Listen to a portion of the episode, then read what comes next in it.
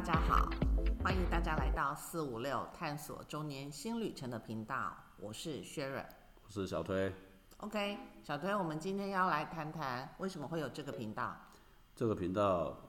主要的原因是因为最近呢，Podcast 很红。那虽然它不是一个新东西，但是呢，因为疫情的关系，所以呢，大家呢会开始关又关注到这个工具或者是这个频道。好了，那 Podcast 是什么啊？Podcast Podcast 就像广播一样类似，那差别就是广播呢，呃，可能现在很多人已经不听了。不过如果你听广播，你就会发现说，你只要收音机打开或现在汽车打开，你就听得到有声音，透过声音在传播的一种呃媒介或者是一种交流方式。那 Podcast 跟广播最大的差别就是，呃，广播基本上你随时开起来，一定都有主持人。而且呢，如果你想听某一个主持人，你只要在那个时间、那个时段打开，它就存在，除非他请假去了。Podcast 不太一样，Podcast 是一个有一个主题性是预录性质的部分，然后它才会上架，然后呃，它不见得是个时段就对了。对 Podcast 的部分，一般目前大概都只是定期的上架的动作，所以某些情况之下，你甚至于不知道说你的每一个这个你喜欢的节目下一次上架的时间是什么时候。对，除非这个呃广播主持人他有固定的时间会上内容。对，那就算是他固定那一天，也不一定是固定的那个时间段。好，OK，但是它跟过往的广播其实相同的地方都是它是靠声音来传递想要传递的讯息给到我们的听众。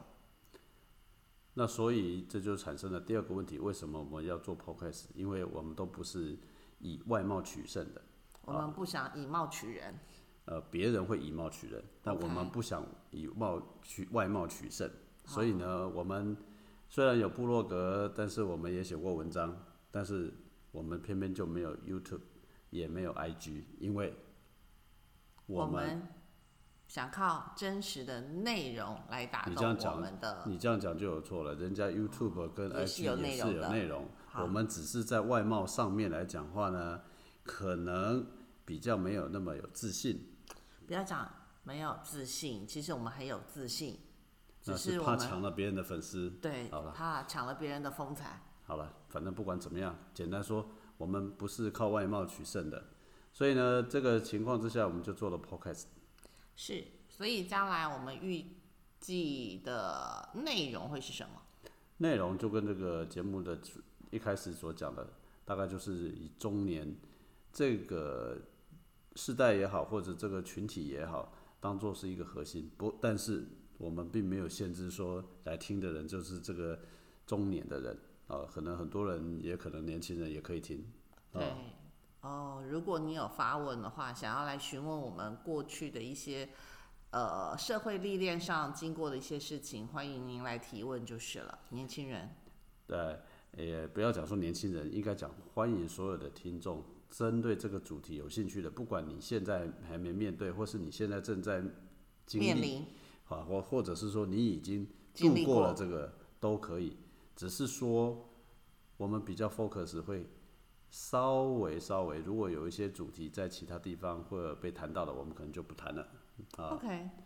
那这个中年呢，或者是上面所写的，我们叫四五六，它到底是什么啊？四十岁、五十岁、六十岁、四年级、五年级、六年级，或者还有其他定义，那你就自己定义吧。好的。